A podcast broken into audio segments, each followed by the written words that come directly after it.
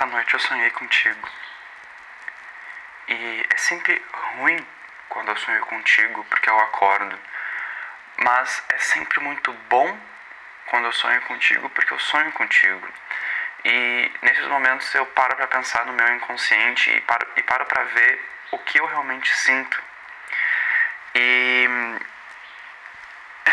o sonho foi bem louco nesse quesito, assim, tipo, não consigo dar um contexto e descrever porque teve umas cenas uh, que pulam ao longo do sonho, literalmente uma antitrama.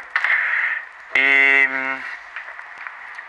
no sonho, os dois estavam com a libido muito alta e basicamente a gente. Tu quer comentar o sonho? Você também sonhou com ele? É mesmo? O que, mais? E. A gente tava na pilha. A gente tava se gostando. Eu não sei se a gente era um casal, se a gente não era.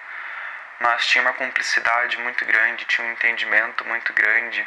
Tinha outra pessoa na cena que a gente estava tentando mandar embora porque os dois sabiam que estavam o que estavam querendo, o que estavam desejando, qual era o propósito daquele sonho, vamos dizer assim.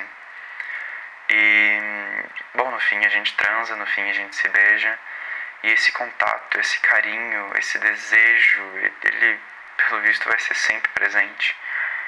Então, eu amo sonhar contigo, mas eu odeio acordar.